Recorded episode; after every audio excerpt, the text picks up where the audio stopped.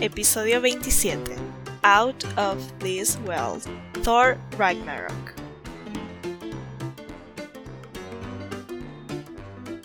Bienvenidos al episodio número 27 de Pelis para Casita. Mi nombre es Belle y es un gusto conocerles.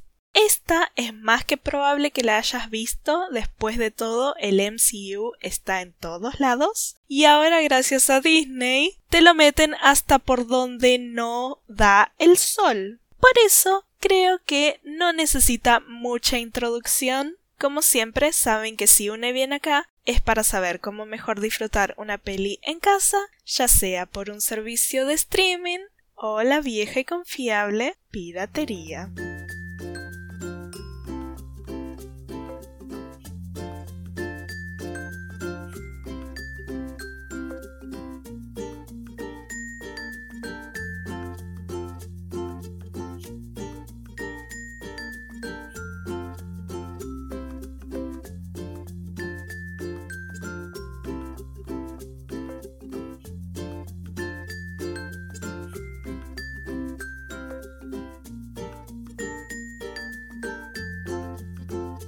Ya sé que Idris no tiene mucho tiempo en pantalla acá, que técnicamente tiene más tiempo en pantalla en la primera de Thor, pero en esta tiene una diferencia importante. Acá está para darle, ¿ok?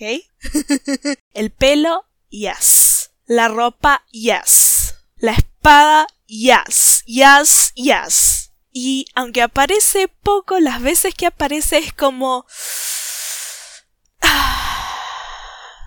no tengo forma de transmitir en palabras lo que me produce. Pero obviamente no está solo. Está Valkyria, bebé, tiene la mejor entrada en el MCU. A mi parecer, y literal, me derrito cada vez que está en pantalla. Y Thor con el cambio de look, obviamente. Y por último, pero no menos importante, Hulk. No Bruce, Hulk. Que esperé y esperé por tres pelis del MCU más una extra de Hulk, que él estuviera bueno. Literal, esta es la única peli en la que Hulk fucks. La monstruosidad que hicieron los rusos después es un nono, ¿ok?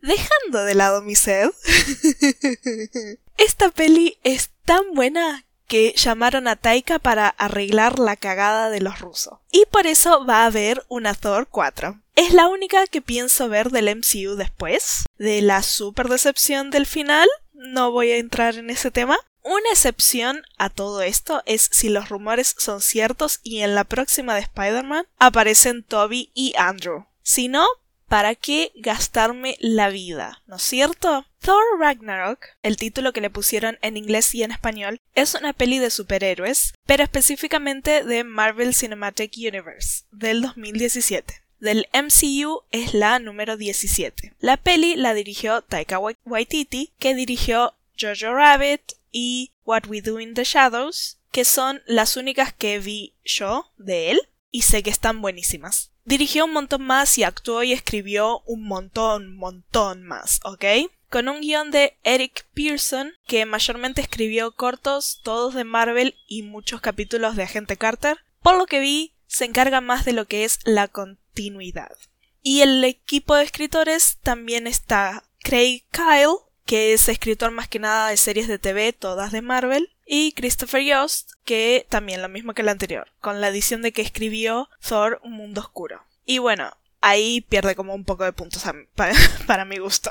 Pero bueno, está protagonizada por Chris Hemsworth, que aparte de hacer Thor, estuvo en pelis como Las Casas Fantasmas, en el corazón del mar, Blanca Nieves y el cazador y la, otra de Blanca Nieves y el cazador que es la dos, ahora no me acuerdo cómo se llama, Hombres de Negro Internacional, entre otras. Tom Hiddleston, que además de ser Loki, estuvo en pelis como Kong, La Isla Calavera, La Cumbre Escarlata, que está buenísima, es para verla. No es de terror tradicional, entonces no te causa miedo, es, es muy buena. Eh, Caballo de Guerra, entre otras. Kate Blanchett, que fue Hela en esta peli, pero es más conocida por pelis como Carol, El Señor de los Anillos, la saga completa, Ocean's 8, Cómo entrenar a tu dragón, la 2 y la 3, etc. Idris Elba, que ya sabemos es Heimdall, pero también estuvo en pelis como Los Perdedores, Star Trek Beyond, Zootopia, entre otras. Jeff Goldblum, que es el Grandmaster, pero probablemente lo tengas más de Jurassic Park, o El Día de la Independencia, o La Ley y el Orden Intento Criminal, o como Perros y Gatos. Como verás, di varias pelis. Él tiene un rango muy amplio de personajes, eh, entre otras. Tessa Thompson, que es Valkyria, pero que probablemente la tengas más de Westworld, Westworld Héroes, Hombres de Negro Internacional, etc. Mark Ruffalo, que logró quedarse con el papel de Hulk, pero además está en pelis como Un corazón normal, Nada es lo que parece, La isla siniestra, Zodíaco, entre otras. Y por último, pero no menos importante, Anthony Hopkins, que acá hace de Odin, pero es legendario por papeles como Hannibal, Conoces a Joe Black y La Máscara del Zorro, Westworld, entre otras. Esta es una peli apta para mayores de 13 años. Esta peli es para verla un día que estés aburrida y quieras un buen entretenimiento. Es bastante rápida y no se toma en serio, así que a mi entender la tenés que ver con alguien más como para poder discutirla después no porque sea para discutir, pero porque es divertida y te da ganas de comentarla. Yo creo que es del estilo que se deja ver mientras comes o haces algo, porque constantemente te repiten de qué trata la peli. Entonces, si te perdés un detalle, muy probablemente lo repitan después. Dicho esto, no es agotadora la forma de repetir, porque no es la misma todo el tiempo y la hacen distintos personajes eh, y lo hacen de la forma que lo haría cada personaje. Yendo a lo básico, la ves si no la viste antes, porque como toda peli de Marvel no está hecha para ser vista más de una vez, y mucho menos si sabes las historias de los cómics o la mitología, porque si sos como yo, algunos detalles te van a dar bronca. Empezamos con Thor, Chris, en una jaula hablando con una amiga que resulta ser un esqueleto. Entonces, en realidad nos está contando que estuvo teniendo sueños proféticos del fin del mundo. Va, más del mundo de Asgard lo que se llama Ragnarok, y que aparentemente lo causa un tipo en particular, pero para poder obtener las respuestas se tuvo que dejar atrapar. Acá el piso de la jaula se abre y Thor está envuelto en cadenas y va cayendo mientras se va desenvolviendo y queda suspendido en diagonal. Y descubrimos que el que lo estaba manteniendo cautivo era Surtur. Este le dice que Odin no es más que no está más en Asgard y que Thor paseándose por el universo dejó a su planeta vulnerable. Le dice también que la corona de él es lo que le va a dar el poder para traer o crear o manifestar el Ragnarok, pero solo si la pone en la llama eterna que está en la bóveda de Odín en Asgard. A todo esto Thor estaba lentamente dando vueltas horizontales mientras estaba suspendido en el aire, lo que le molesta a Surtur porque parece que no lo estaba tomando en serio y la verdad es que no. Entonces él se acerca y sostiene la cadena para que Thor deje de dar vueltas. Entonces Thor llama a Mjolnir y después de una pausa incómodamente cómica, llega entonces, Thor se libera probando que solo se había dejado capturar para obtener la info y ahora que ya la tenía, lo que necesitaba iba a crear caos. Destruye a Surtur y toma la corona, que prácticamente era la cabeza, y le pide a Heimdall, Idris, que lo saque de ahí. Pero Heimdall no responde. Entonces, mientras va aumentando la música y se van acercando los secuaces de Surtur y su mascota dragón, va empezando la película.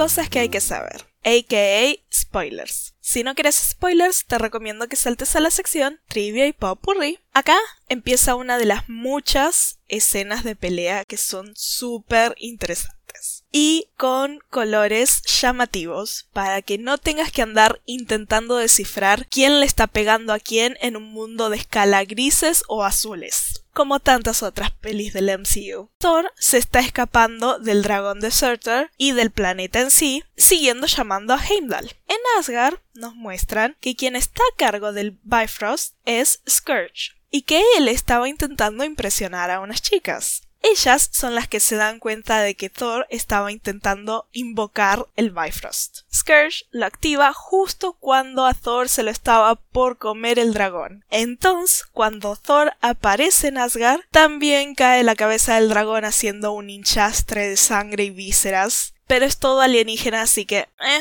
Las chicas que estaban en primera fila quedaron cubiertas y por eso salen corriendo. Thor le pregunta a Scourge quién es y dónde está Heimdall. Él le cuenta que lo acusaron de traición y que no lo ven desde antes del juicio. Esto hace que Thor quiera ir a hablar con Odin. Anthony. Entonces se va volando. Thor llega a una plaza central, creo, donde estaba en marcha una obra sobre los eventos de Thor El Mundo Oscuro. Todos los actores son de primera. Está Matt Damon, Sam Neill y Luke Hemsworth, el menos conocido de los Hemsworth. Hemsworth. En la obra, Loki queda como el salvador y mártir de Asgard. Thor llama a Odin y este se sorprende de verlo. Odin intenta distraerlo de los asuntos para lo que vino y Thor sabe que algo raro está pasando. Entonces lanza a Mjolnir y agarra a Odin con la mano en la que el martillo va a volver y le dice que si no deja la farsa,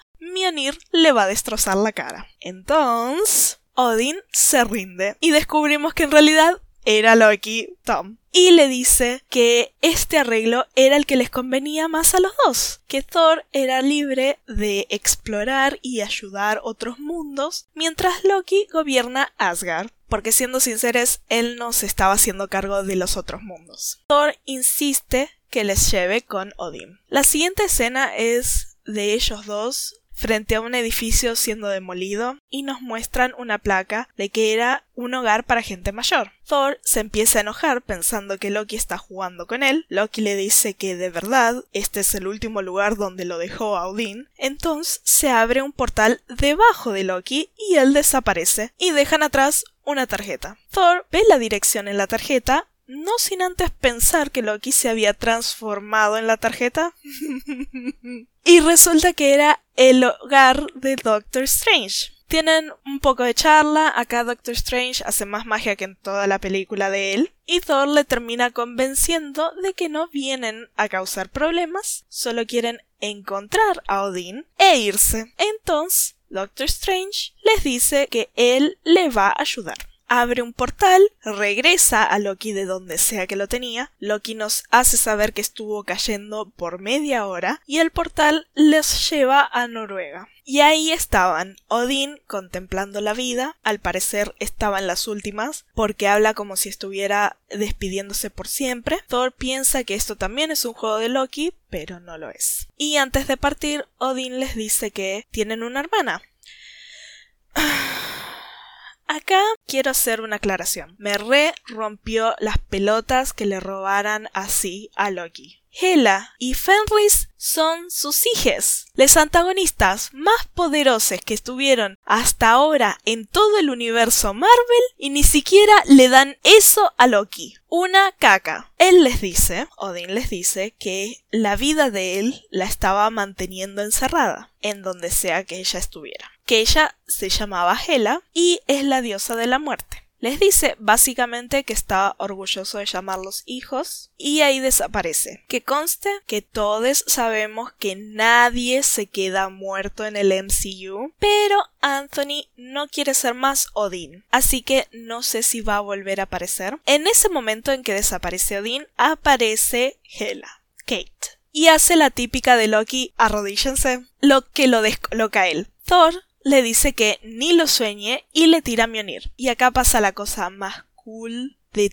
toda la peli. Te la respoilearon en el tráiler, pero acá viene. Hela detiene el martillo con una mano y simplemente lo destruye como si nada. Esto obviamente traumatiza a Thor y Loki le grita a Scourge que los saque de acá. Thor le dice que no, pero es muy tarde. El, el Bifrost ya fue activado. Acá es cuando siguen demostrando lo genial que es ella, porque no solo destruyó el martillo, sino que también se coló en el Bifrost y lo desplazó a Loki y a Thor dejándolos perdidos en el universo. Ella es la que llega a Asgard e inmediatamente su apariencia es mejor. Porque antes aclararon que ella saca el poder de Asgard y la primera vez que apareció se la veía como debilitada como viste cuando te pasas toda una noche trabajando o estudiando y dormiste dos horas y al otro día tenés que seguir. Bueno, así.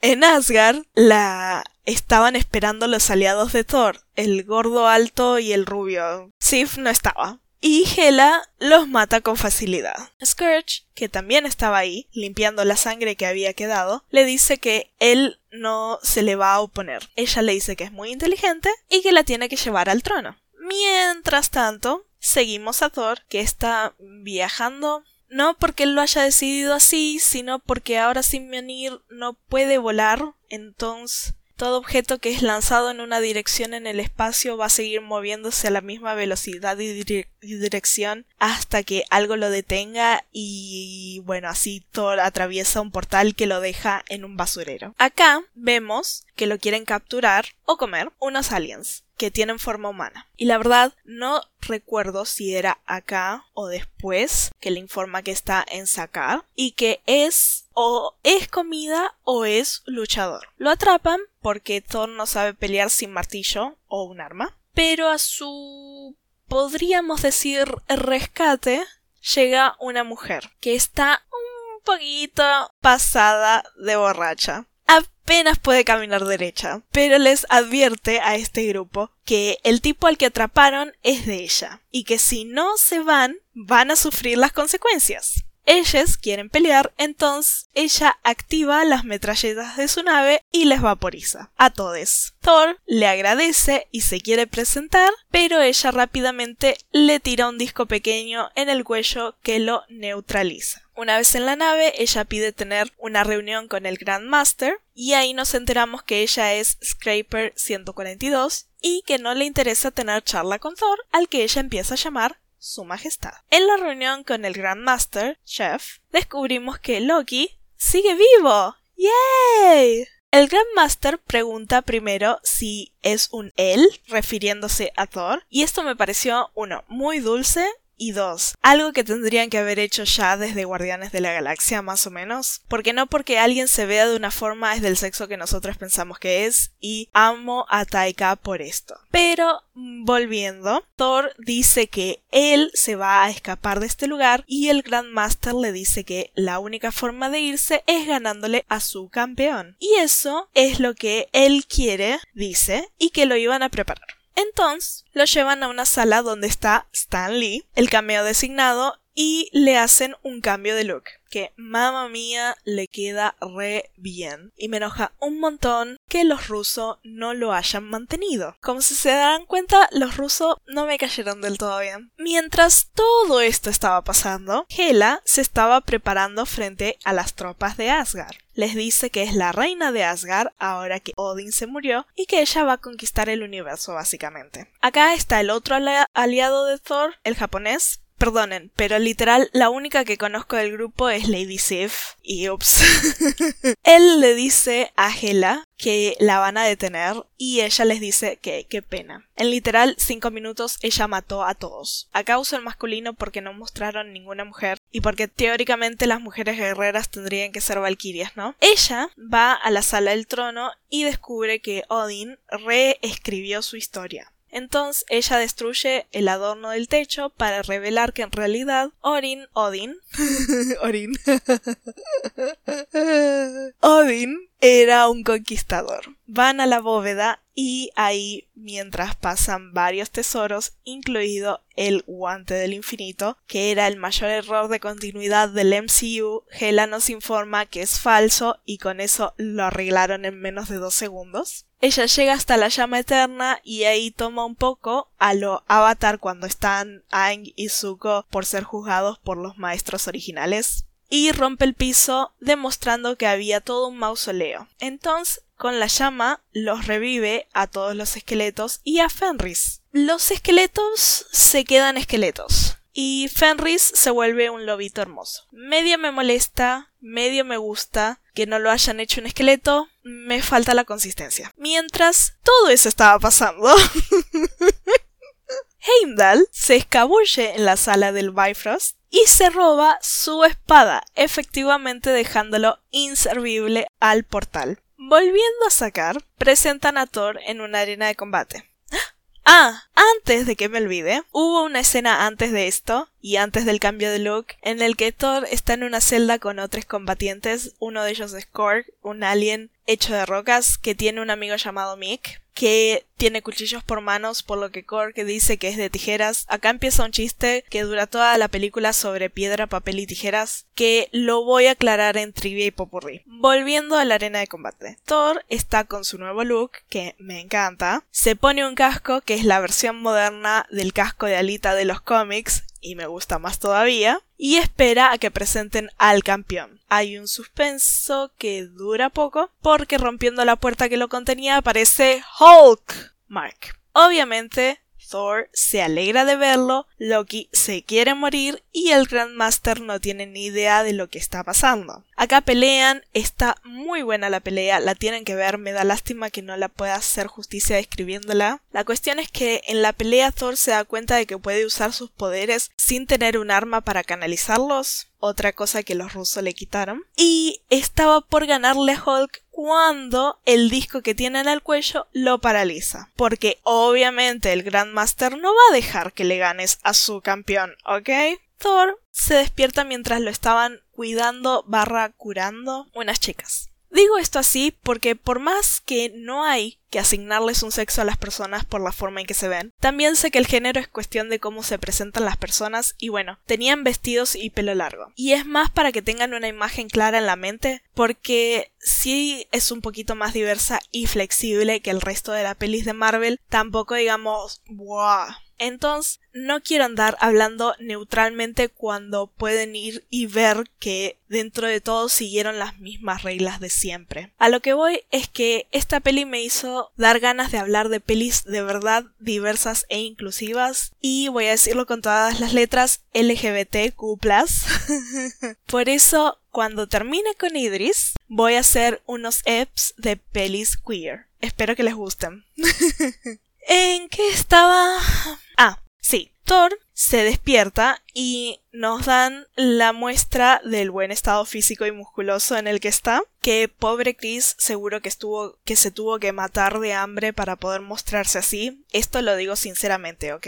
No voy a entrar en toda la charla de lo que es Hollywood con los cuerpos porque si no voy a estar cuatro horas con esto y no puedo así. Sigamos. Se da cuenta que está en el depto de Hulk. Hulk se estaba bañando y también nos muestran lo musculoso y bueno que está Hulk. Pero está todo hecho por compu, así que impresiona menos. Acá discuten y Thor se le dice que él se quiere ir del planeta y que tiene que volver a Asgard para salvar a su mundo. Hulk le dice que se quede y bueno, descubrimos que... Ah, otra cosa que me olvidé es que antes de la pelea y del cambio de look, Scraper 142 y Thor estuvieron hablando. Y Thor descubrió que ella era de Asgard. Pero no solo eso, también descubrió que ella era una verdadera Valkyria y a partir de acá la empieza a llamar así. Entonces descubrimos que Valkyria, Tessa y Hulk son amigues y ella lo ayuda a entrenar para las peleas. Para hacerla corta, porque ya estoy por la quinta hoja de esto y todavía me falta la trivia y popurrí, con esta info Thor arma un plan de escape y después de un par de idas y vueltas arma el equipo Revengers, siendo Thor, Hulk, Bruce, Valkyria y Loki. Todo parece estar saliendo bien. Loki lo traiciona a Thor, pero él lo ve venir a un kilómetro de distancia y tenía un plan preparado. Crean una revolución para que Korg y Miek puedan librarse y liberar al resto del planeta. Se roba una nave espacial que, nota importante, era de fiesta, no de pelea la nave, y hacia Asgard vamos. Mientras todo eso estaba pasando, Hela estaba buscando a Heimdall y sus rebeldes. Heimdall tiene un par de escenas de peleas muy buenas y una de las primeras escenas cuando rescata a una familia que está huyendo, un Twitter lo había descrito como el Jesús negro y tienen toda la razón porque literal se ve celestial ese hombre. Heimdall estuvo informando a Thor de todo lo que iba pasando y juntos medio como que arman un plan de escape. Llegan a Asgard justo en el momento en que Hela había logrado que uno de los súbditos de ella le dijera dónde está Heimdall y la espada. Thor decide que va a crear una escena, y ahora, con un arma en la nave, Valkyria y Bruce, porque Hulk perdió el conocimiento un momento y Bruce regresó y descubrimos que Hulk estuvo siendo solo Hulk por dos años, tenían que proteger a la gente para poder llegar al portal del Bifrost e irse. Obviamente esto no sale como lo planearon. Hela casi mata a Thor hasta que él, gracias a una epifanía provocada por Odín, se da cuenta de que puede usar sus poderes en cualquier momento. Entonces él invoca un rayo que le saca de encima a Hela y se va a ayudar a la gente en el puente, que estaban siendo rodeados de frente por Fenris y un par de esqueletos y por detrás por Scourge y el resto del ejército de los no vivientes. Acá vuelve a sonar una música genial, pero yo la vi tantas veces editada, esta escena, con Toxic de Britney Spears, que escuchar la original fue como... Oh. es muy buena, pero Toxic queda mejor. Fenris no se rinde y parece que el arma no le hace nada. Entonces, Bruce, que había dicho que no quería volver a ser Hulk otra vez por las dudas de no poder volver a ser Bruce de vuelta, se quiere transformar en Hulk y bueno, es un momento incómodamente cómico, pero parece Hulk. Igualmente, parece que van a perder porque no van a llegar a abrir el Bifrost. Entonces llega Loki, que había sido rescatado por Korg y Mick y tenían una nave en la que podían entrar toda la gente. La gente empieza a subir a la nave y Korg y el resto de los luchadores se suman a la pelea y Loki va al frente y parece que están ganando un poco de ventaja cuando aparece Hela. Ella detiene la nave para que no puedan escaparse. Y acá es cuando Thor decide causar Ragnarok, ya que ella obtenía el poder de Asgard. Si no hay Asgard, ella no puede obtener el poder. Acá voy a aclarar, al parecer Thor también obtiene el poder de Asgard, pero la cosa es que yo creo que ella obtiene el poder de el lugar Asgard y él obtiene el poder de la gente Asgard porque viven repitiendo que Asgard no es un lugar, es la gente y sin embargo el plan funciona, por eso la aclaración. Obviamente lo mandan a Loki a la bóveda, mientras Valkyria, Thor y Hulk entretienen a Hela y a Fenris. Y Loki en la bóveda se detiene un segundo en el Tesseract y después pone la corona de Surtur en la llama eterna y lo revive, así causando Ragnarok. Esto no termina acá. es muy larga la peli para hablarla. Hela decide intentar impedir la destrucción del planeta mientras Hulk lleva a Valkyria y a Thor a la nave donde estaban todos los Asgardianes. Loki se escapa en la nave que había venido Valkyria y compañía y Asgard es destruido. En la nave ya con toda la gente y después de haber tenido la conversación casi sentimental con Loki, Thor decide que va a ir a la Tierra. Y fin. Pero no. Porque es una película de Marvel, así que hay escenas después de los créditos. La primera es de Thor y Loki hablando de que sí, él va a ser bien recibido en la Tierra. Y Thor le dice que no se preocupe, de que seguro ya se olvidaron que intentó conquistarles y están medio bromeando así, cuando una nave mucho más grande aparece en su camino. Acá todos sabemos que es la pasa de uva, ¿ok? La segunda es que el Grandmaster está cara a cara con los que fueren sus súbdites y quiere declarar a la rebelión como un empate. Pero parece que no va a ser así. Ahora sí, fin.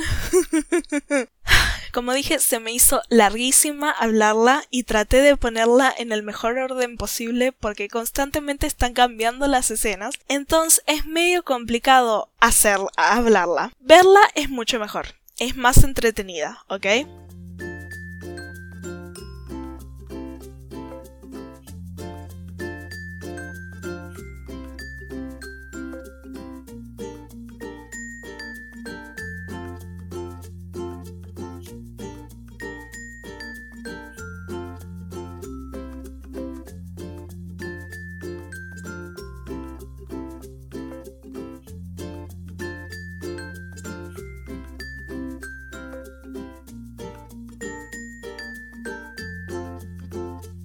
Trivia y. Esta es la primera película que dirige Taika Waititi que no haya escrito él. Taika dijo en una entrevista que él supone que improvisaron más o menos el 80% de la peli. El chiste de es un amigo del trabajo que pasa en la arena de combate cuando Thor se ve por primera vez con Hulk lo sugirió un epeque que estaba en el set por la fundación Make a Wish. Kate aceptó el rol de esta peli porque sus hijas son fans de los cómics de Marvel. Taika dijo que quería demostrar el talento cómico de Chris, porque dice que él es legítimamente talentoso y nadie lo sabe usar. Dijo también que es una de las cosas más graciosas de toda la peli. Mientras está en la Tierra, Thor disfraza a Mjolnir como un paraguas. En los cómics siempre los disfrazaron como un bastón, pero un paraguas va más con todo lo de que es ser dios del trueno, ¿no?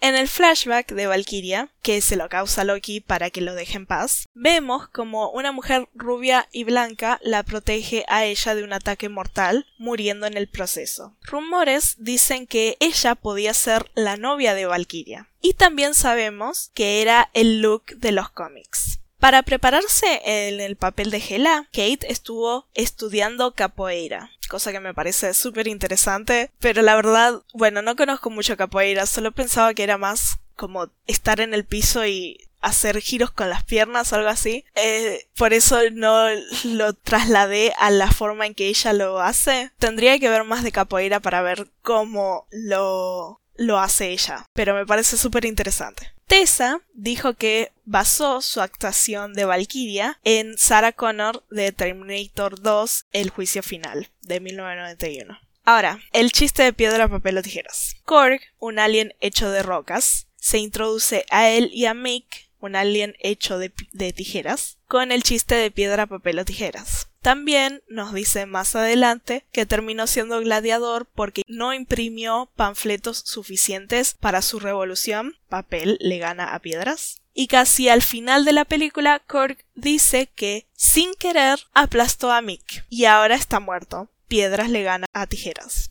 Pero no se preocupen, Mick estaba solo inconsciente. Y por último, el más interesante, lo dejé para el final, Hela es la primera villana protagonista del universo cinemático de Marvel. What the fuck?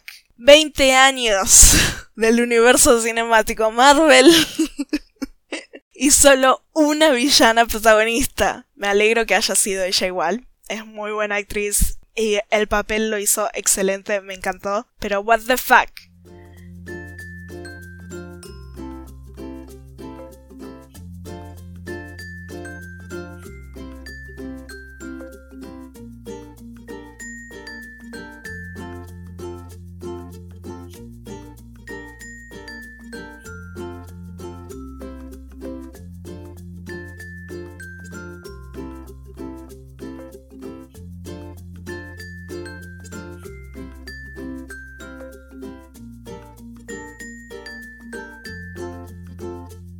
Hasta acá llegamos, eso es todo lo que tengo hasta ahora. La verdad está buena, es de las mejores que tiene Marvel. Yo diría, iría tan lejos como para decir que es la única buena que tiene Marvel. Y es una de esas que tiene algo para todos. Como siempre, mis fuentes fueron IMDB y Wikipedia, además de haberla visto un par de veces porque la daban por la tele bastante seguido. Ahora con esto de Disney Plus ya no tanto, pero es lo suficientemente entretenida como para tomarte el trabajo de buscarla por algún stream. Por último, no te olvides de seguirme en Instagram arroba pelis para casita y en bajo podcast y en Twitter arroba podcast y en bajo ppc. Si te quedaste hasta acá, gracias por escucharme y espero haberte acompañado aunque sea solo un rato. Nos vemos pronto. Chao chao.